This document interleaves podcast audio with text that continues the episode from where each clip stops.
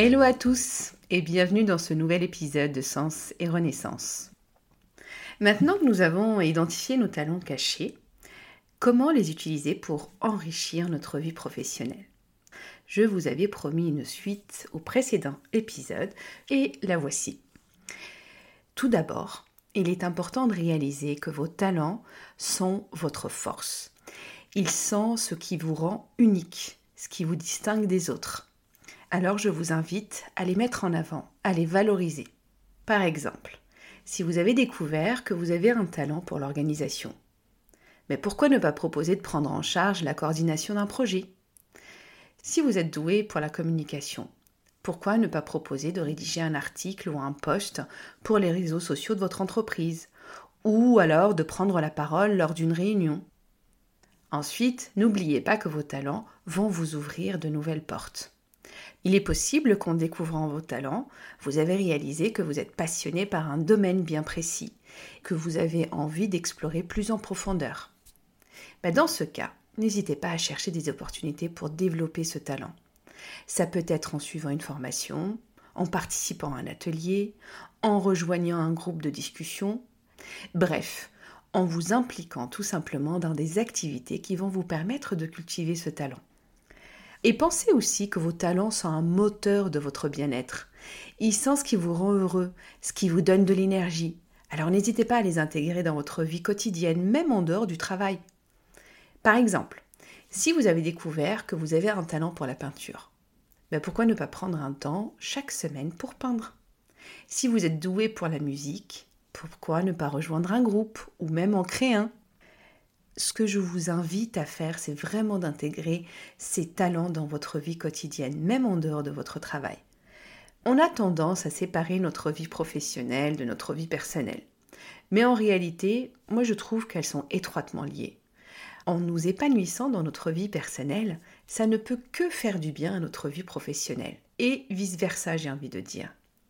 Imaginez par exemple, vous avez découvert un talent pour la danse.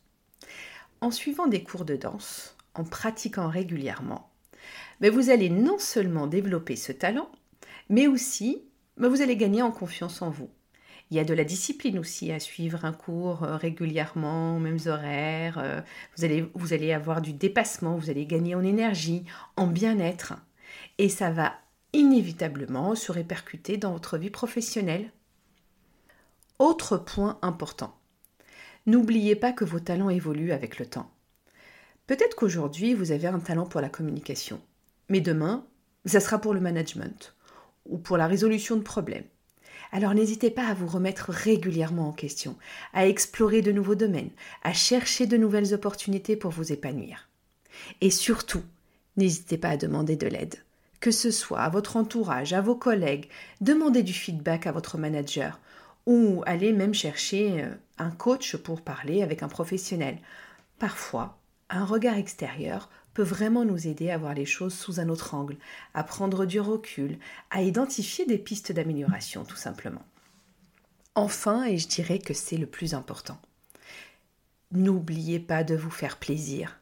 Vos talents sont ce qui vous rend heureux, c'est ce qui vous donne de l'énergie.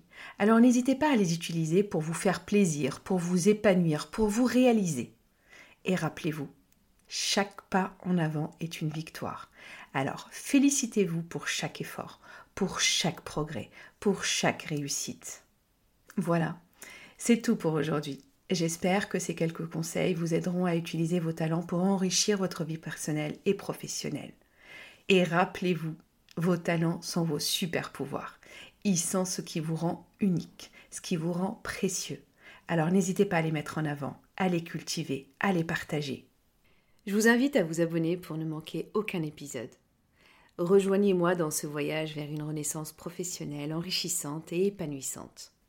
Merci d'avoir écouté cet épisode de Sens et Renaissance.